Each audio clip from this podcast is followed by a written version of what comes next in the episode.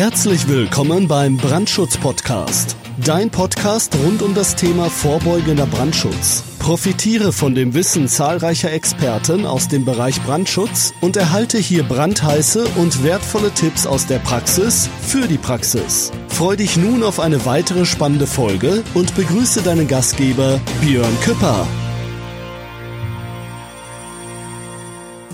Ja, hallo und herzlich willkommen zu einer weiteren Ausgabe vom Brandschutz Podcast.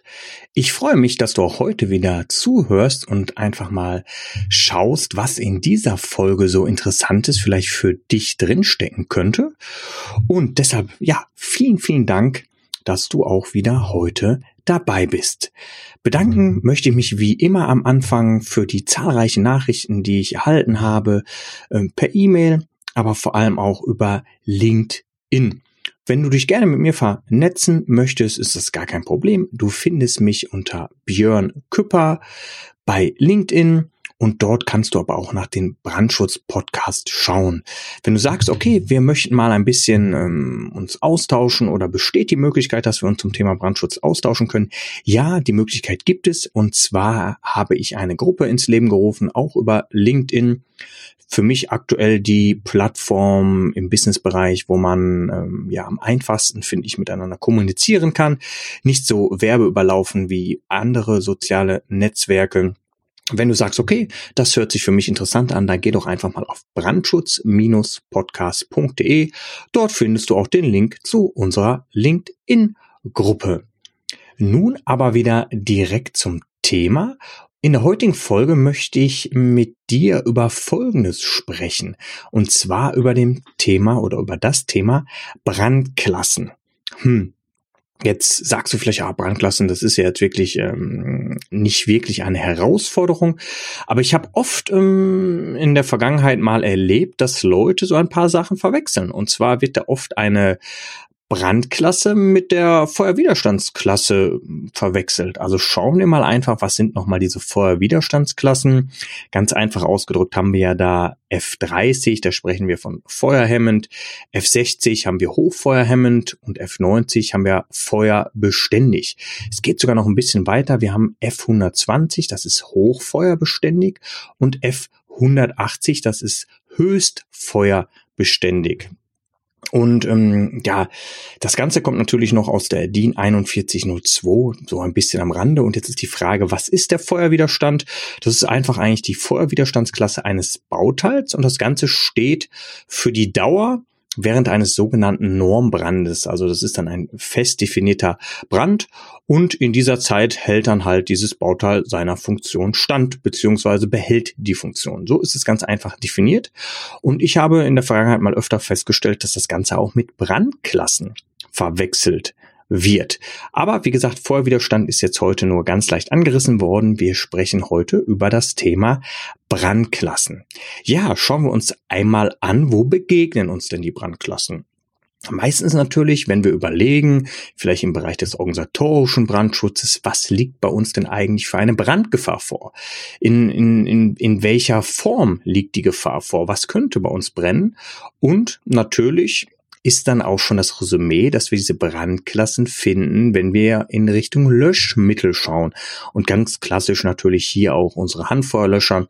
Dort haben wir über die Piktogramme das Ganze auch abgebildet, weil ich denke, dass jeder weiß, dass man nicht jeden Brand mit jedem Löschmittel einfach löschen kann.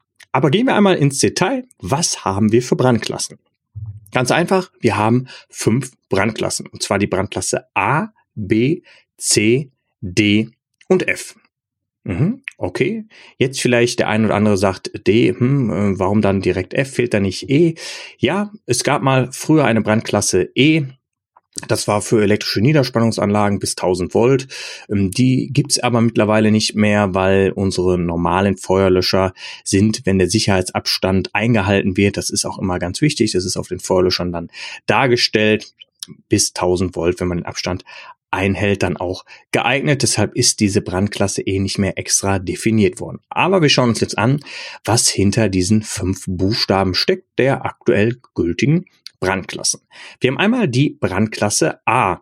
Und wenn ihr euch das Piktogramm, ich denke, in Erinnerung ruft, sieht man einfach so ja, drei Holzscheite, die übereinander liegen. Als Symbol schon das klassische Lagerfeuer. Und das sind Brände fester Stoffe. Meist sind es ähm, ja, Brände organischer Natur, also Holz ist ja wirklich das klassische Beispiel, die unter einer Glutbildung verbrennen. Ne? Also was haben wir da? Ähm, na klar, euer Holzkohlegrill zu Hause, wenn ihr damit ist das nächste Grillfest befeuert, sage ich mal, das ist dann auch die Brandklasse A. Dann natürlich Holz, ähm, dann haben wir Kohle und das sind so die die Standardbrände in der Brandklasse A. Okay, was können wir da an Löschmittel nehmen? Ich denke, ähm, da gibt es viele Möglichkeiten. So das Hauptlöschmittel, was natürlich zu diesem Brand eingesetzt wird, gerade wenn man noch ein bisschen weiter denkt, wenn die Feuerwehr kommt, ist in der Brandklasse A natürlich Wasser. Ne? Das ist so ähm, der Allrounder, den man da einsetzen kann bei festen Stoffen. Aber natürlich funktioniert da auch Schaum oder es funktioniert auch Pulver. Das hat man so in den meisten Sachen, wenn es um die Brandklasse A geht. Jetzt geht's weiter, die Brandklasse B. B, ganz einfach, kann man sich die Eselsbrücke bauen wie Benzin, also eine brennbare Flüssigkeit. Oder wir reden auch von flüssig werdenden Stoffen.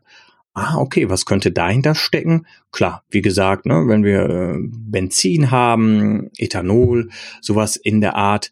Und ähm, ja, aber auch viele Kunststoffe, weil wir reden ja auch über flüssig werdende Stoffe, können wir in dieser Kategorie B einteilen. Was haben wir da für Feuerlöscher? Ja, da ist natürlich ganz klar auch wieder der ABC Pulverlöscher. Es gibt auch BC Pulverlöscher und ja, Kohlenstoffdioxid wird hier auch gerne als Feuerlöscher eingesetzt. Gerade wenn es im Bereich Kunststoff geht, findet man diese Feuerlöscher ja auch sehr oft bei elektrischen Anlagen. Ein kleiner Hinweis ist immer bei den äh, CO2-Sachen, ne, Sauerstoff verdrängend. Wenn man das in geschlossenen Räumen anwendet, sollte man ein bisschen drauf achten. Ne? Das ist schon eine Gefahr.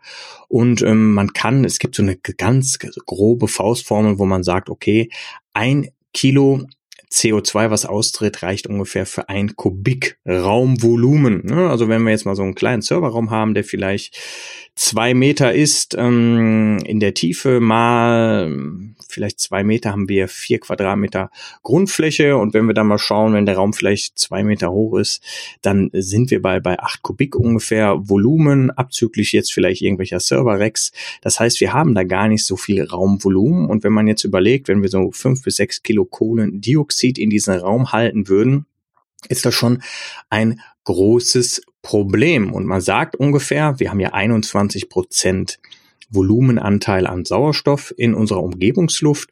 Und man muss, damit das Feuer, ich sag mal, ausgeht, so die 15 Prozent Volumenprozent anpeilen im Bereich des Sauerstoffes, also darunter geht das Feuer dann halt aus. Und dafür brauchen wir ungefähr 30 Prozent in dieser Atmosphäre an Volumen von Kohlenstoffdioxid. Deshalb immer aufpassen in geschlossenen Räumen bei Verwendung von Kohlenstoffdioxid, Handfeuerlöschern und natürlich erst recht, wenn es im Bereich stationärer Löschanlagen geht, weil natürlich diese Räume dann geflutet werden mit Kohlenstoffdioxid und kein Sauerstoff mehr oder wenig Sauerstoff noch in diesen Räumen vorhanden ist, ist Kohlenstoffdioxid natürlich schon eine Gefahr und da sollte man drauf aufpassen, aber so viel nur am Rande. Das war die Brandklasse B. Jetzt kommen wir in die Brandklasse C und das sind Brände von Gasen. Ja, ich sag mal, was wir da so haben, ist, denke ich, äh, bekannt. Wir haben da Propan, Butan, wir haben äh, Stadtgas, das ist ein Gas, was halt ähm, auch mit Geruchsstoffen versetzt worden ist, damit man auch diesen Austritt im besten Fall äh, wahrnehmen könnte. Ähm, wir haben heute ähm, Fahrzeuge, die mit diesen Energieren oder Energien fahren. Erdgas gibt's da natürlich. Und ähm, da ist es natürlich auch ganz wichtig, wenn man jetzt versucht, so einen äh, Brand eines, eines Gasbrandes zu löschen, äh, sollte man natürlich immer dafür Sorge tragen, dass man die Gaszufuhr abstellen kann. Weil das große Problem ist, wenn man jetzt die Flamme abschlägt, was können wir hier für Möglichkeiten haben? Dort können wir natürlich dann auch meist den ABC Pulverlöscher verwenden oder auch BC Pulver. Und das sind halt auch die Feuerlöscher, die für die Brandklasse C geeignet sind. Problem ist natürlich immer nur, ähm, ja, dass man darauf achten sollte, dass man auch die Gaszufuhr unterbinden kann durch Abschiebern, weil das Fatalste, was man machen kann, man schlägt die Flamme ab mit einem Feuerlöscher und das Gas strömt jetzt ungehindert weiter aus. Dann haben wir nämlich ein Riesenproblem. Das Gas verteilt sich immer mehr und wir haben nachher eine riesengroße explosionsfähige Atmosphäre und wenn es dann natürlich in Form einer Zündquelle dazu kommt, dass das Ganze durchzünden kann, dann haben wir ein Riesenproblem. Also auch im Bereich der Feuerwehr, wenn man da einen Gasaustritt hat und das brennt, das Gas, wartet man, wenn es jetzt, ich sag mal, die, die Stadtgasleitung ist, bis die Stadtwerke das einfach abschiebern können und ähm, das ist halt die gefahrloseste Variante, weil wenn ich jetzt einfach das Gas abschlage, die Flamme abschlage und das Gas kontro oder unkontrolliert weiter ausströmt, habe ich ein Riesenproblem und habe ein riesen ja, explosionsfähiges Gemisch in meiner Atmosphäre. Deshalb ist bei Gasbränden halt wichtig, dass man das Abschiebern der Gasleitung oder auch der Flasche, des Zudrehen der Flasche sicherstellen kann. Gibt es auch mal Besonderheiten, wenn man im Bereich der Gase ist, welches Gas man natürlich hat. Äh, ist es im Bereich zum Beispiel Propan oder Acetylen, da muss man aufpassen bei Acetylen mit dem Rückschlag in der Flasche, da gibt es auch oft Rückschlagventile, aber ich denke, das würde jetzt das Thema etwas sprengen, weil wir im Bereich der Brandklassen sind. Also wie gesagt, das sind Brände von Gasen. Dann kommen wir in die Brandklasse D, das sind Brände von Metallen. Und ja, jetzt ist immer die Frage, warum kann Metall brennen? Klar, als Beispiel, es ist jetzt nicht der Doppel-T-Träger, der irgendwo in der Halle steht, der anfängt zu brennen. Ähm, klar, ne, bei Temperaturbeaufschlagung verliert Stahl seine Standfestigkeit und würde dann irgendwann wie ein Kartenhaus ineinander äh, brechen oder zusammen ja, man, man kann sagen, fast der, der Träger windet sich und ähm, stürzt ein. So kann man es ja äh, sehen. Jeder, der schon mal irgendwie Industriehallen gesehen hat, wo ein Brandereignis war, der kennt wirklich diese geschwungenen, gebogenen Träger auf einmal, die natürlich aufgrund der Temperatur entstanden sind. Was sind da so Klassiker? Metalle, die brennen können, Aluminium, Magnesium, Natrium, Legierungen haben wir da auch. Und das sind, wie gesagt, jetzt nicht die dicken Träger, die brennen, sondern zum Beispiel auch, ähm, wenn man eine Schlosserei hat, wenn man zum Beispiel Aluminiumspäne hat. Ne? Man hat da oft große Behältnisse, wo diese ganzen ähm, Späne drin sind. Und deshalb ist auch wichtig, dass man weiß, wie man damit umgeht. Weil was ist das große Problem, wenn man brennendes Metall hat? Ja, das Problem ist, wenn man natürlich dieses Ganze mit Wasser beaufschlagt. Hm, jetzt ist die Überlegung, warum ist es ein Problem? Weil wir bei brennendem Metall sehr hohe Temperaturen haben. Vielleicht bei einem normalen Brandereignis haben wir Temperaturen von 800, 900 Grad und bei brennendem Metall haben wir Temperaturen von oft über 2000 Grad. Und ähm, ja, da zersetzt sich das Wasser, also jeder kennt ne, die Formel, denke ich, von Wasser H2O. Und das zersetzt sich dann schlagartig, ähm, ja, das, das, das Flüssige kann man ganz einfach ausdrücken, ist weg. Und ähm, ja, das zersetzt sich ähm, Wasser wird dann in Wasserstoff und Sauerstoff und man hat da die Gefahr der Knallgasexplosion. Und deshalb ist es ein großes Problem, wenn man halt dieses brennende Metall mit Wasser löscht und ähm, ja, deshalb gibt es, wie gesagt, die Brandklasse D. Und das sollte man dann auch berücksichtigen, wenn man zum Beispiel Gefährdungsbeurteilungen schreibt. Im Bereich der Brandgefahr, wenn ich zum Beispiel einen metallverarbeitenden Betrieb habe, da sollte man natürlich darüber nachdenken, ob die Anschaffung geeigneter Löschmittel für die Brandklasse D dort sinnvoll sind. Weil, wie gesagt, wenn ich das Ganze mit Wasser lösche, kommt es zu sogenannten Knallgasexplosionen und damit, ja, verschlimmere ich nur die ganze Sache. Und deshalb gibt es sogenannte ja, Metallbrandlöscher. Da drin ist ein sogenanntes D-Pulver, das ist ein Löschpulver. Ähm, sonst wird oft auch in Unternehmen, manchmal haben die wirklich auch so eigene Behältnisse dafür. Da nimmt man oft äh, trockenen Sand, äh, Zementpulver gibt es in so Unternehmen, die natürlich dann dieses brennende Metall damit abdecken können, beziehungsweise löschen können. Also ganz wichtig, dass Metallbrände eine eigene Brandklasse haben, und zwar die Brandklasse D. Dann abschließend haben wir nochmal die Brandklasse F. Und das sind Brennen von Speisenöle, dazu zählen Frittieröle und das ist so der Brand in Fettbackgeräten und Kücheneinrichtungen. Also überwiegend haben wir natürlich da die Speiseöle und Speisefette. Und jetzt ist immer das Problem, wenn diese natürlich jetzt falsch gelöscht werden mit dem falschen Löschmittel. Also ich glaube, das fatalste und schlimmste, was man machen könnte, ist eine, ja, eine, eine brennende Fritteuse zum Beispiel mit Wasser löschen, weil was ist das Problem? Das Wasser sickert natürlich aufgrund der, weil schwerer ist als das Fett, direkt auf den Boden der Fritteuse und wird unten sofort schlagartig quasi von 0 auf 100 erhitzt und ähm, ja, aus einem Liter Wasser werden 1700 Liter Wasserdampf. Also wir haben da eine ganz, ganz große Gefahr die wir haben und das brennende Fett wird dann halt einfach in die Höhe und in die Umgebung geschleudert und es kommt zur sogenannten Fettexplosion. Deshalb ist es ganz wichtig, dass wir Brände der Brandklasse F auch so bewerten, wenn wir zum Beispiel eine Kücheneinrichtung haben, wo die, die Frittiergeräte stehen, wo ähm, gekocht wird, wo gebraten wird. Da sollte man überlegen, okay, hier haben wir auch eine Gefahr von diesen ähm, von diesen Speiseölen, zum Beispiel Speisefetten, ähm, da muss man über die Brandklasse F mal nachdenken. wenn man jetzt ähm, mal ein bisschen schaut, was so viele Fahrt, oder nicht Fahrt, Fast Food Restaurants haben in diesem Bereich, die haben ja sehr, sehr große Fritteusen, oft bis fast an die 100 Liter äh, Volumen. Also man hat da locker 80 äh, Liter Volumen von, von Ölen oder Fetten drin. Und man kann sich vorstellen, wenn das einfach mal, zum Beispiel salopp gesagt, mit einem Eimer Wasser gelöscht wird, ist das wirklich das, das Schlimmste, was passieren kann. Das ist eine Katastrophe. Und diese Einrichtungen haben dann sogar sogenannte Ansu-Löschanlagen die auslösen bei entweder per Handauslösung oder bei einer gewissen Temperatur und dort bildet sich dann auch so eine Art Schaum oberhalb der, der Fettschicht, also schwimmt quasi oben auf, ist besonders hitzebeständig, dieses Löschmittel und deckt dann halt so dementsprechend das brennende Öl oder Fett ab, trennt den Sauerstoff und dementsprechend ist die Brandklasse F nochmal eigens aufgeführt und ist halt sehr, sehr wichtig, dass man das beachtet, wenn man mit Speiseölen oder Frittierfetten zu tun hat. Natürlich auch eine Überlegung, wenn ich mit vielen Ölen zu tun habe im, im gewerblichen Bereich, was da Sinn macht, ähm, muss man auch alles mal getrennt bewerten.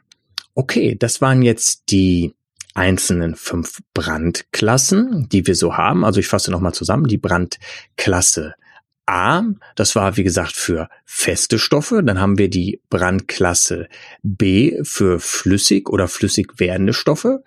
Dann haben wir die Brandklasse C für Gase und die Brandklasse D für brennendes Metall. Und dann haben wir nochmal abschließend die Brandklasse F für Fettbrennende.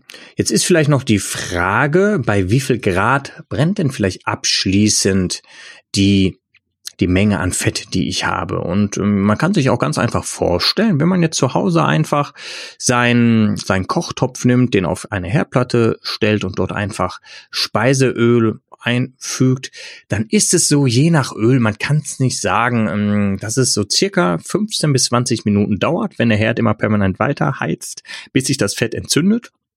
Und bei den meisten, ja, Temperaturen so ab 250, 280 Grad, man kann es nicht ganz genau sagen, kommt immer je auf das Öl drauf an, entzündet sich halt das Fett von selbst. Und ähm, ja, wenn man überlegt, dass äh, so eine Herdplatte äh, mehrere hundert Grad auch heizen kann, ähm, dann ist es ein Problem. Und auch nochmal so für den einen oder anderen als Gedankengang, deshalb gehe ich nochmal explizit auf die Brandklasse F ein ähm, wir frittieren ja im Bereich von fast an die 200 Grad, also so 180, 190, sprich fast 200 Grad frittieren wir.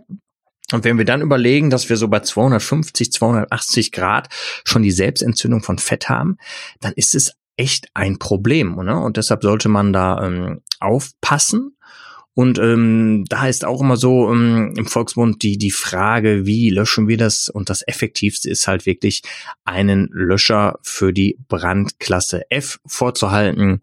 Im Hausgebrauch, ähm, wie gesagt, das ist aber nur der Hausgebrauch, eignen sich auch ähm, Löschsprays. Es muss jeder selber wissen, ob man sich sowas anschafft oder nicht. Wir haben halt kleinere Mengen ja im, im, im Hausgebrauch, aber am Anfang, wenn die Flammenzungen so ganz leicht hochschlagen, dann kriegt man das Ganze eventuell noch aus mit ähm, dem Deckel. Aber es ist schon relativ schwierig, weil wenn das Fett erstmal einmal richtig Temperatur hat, dann ist da so ein Druck drin, dass der Deckel wahrscheinlich im schlimmsten Fall, wenn bei einer Fritteuse meist sind die auch nicht so robust, ja, wegbrennen würde und ähm, das Fatale, was man sonst immer gesagt hat, dass man eine Fritteuse mit einer Löschdecke löschen kann, das ist auch ein Riesenproblem, weil ähm, das kann ich auch gerne mal ähm, in Form eines Videos zeigen und vielleicht bald mal für euch zur Verfügung stellen. Wenn man eine brennende Fritteuse mit einer Löschdecke eindeckt, weil man, ich sag mal, den Sauerstoff entziehen möchte, ist das Problem, dass oft die Löschdecke dann innerhalb des brennenden Fetts einsinkt, sich mit dem Fett vollsaugt und dann hat man so eine Art Dochteffekt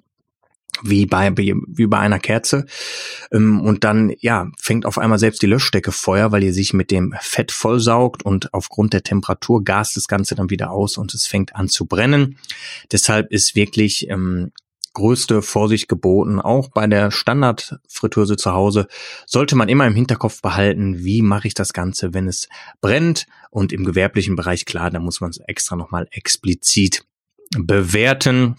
Und dementsprechend gibt es auch extra nochmal die Brandklasse F. Und abschließend, klar, jeder von euch weiß das, dass es ähm, eine große Gefahr ist in der Brandklasse F.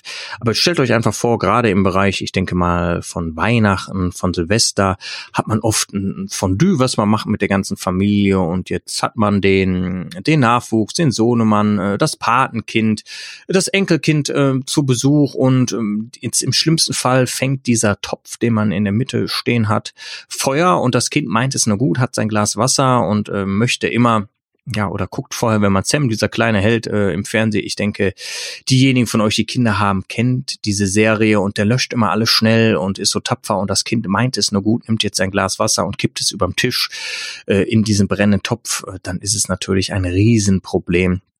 Deshalb wirklich, das kann ich auch nur aus Erfahrung sagen, im Bereich der Feuerwehr sind brennende Fritteusen und ähm, ja, ich sag mal Fettexplosionen sehr, sehr fatal und da sollte man wirklich vorsichtig mit umgehen.